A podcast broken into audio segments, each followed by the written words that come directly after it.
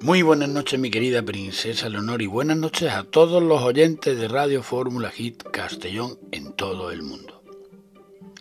Cuentan, me cuentan, que un campesino que no tenía con qué alimentar a su familia se apuntó a un desafío que prometía una fuerte recompensa al que fuera capaz de vencer al maestro de una escuela de sable.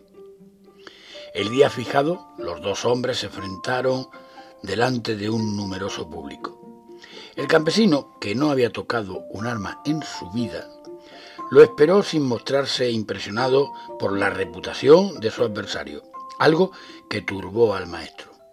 ¿Quién será este hombre impasible? Jamás ningún villano ha tenido el valor de desafiarme. ¿No será una trampa de mis enemigos? pensó el maestro.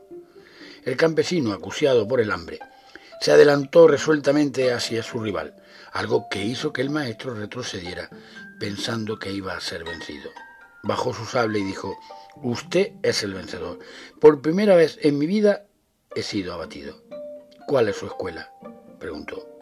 La del hambre, contestó el campesino.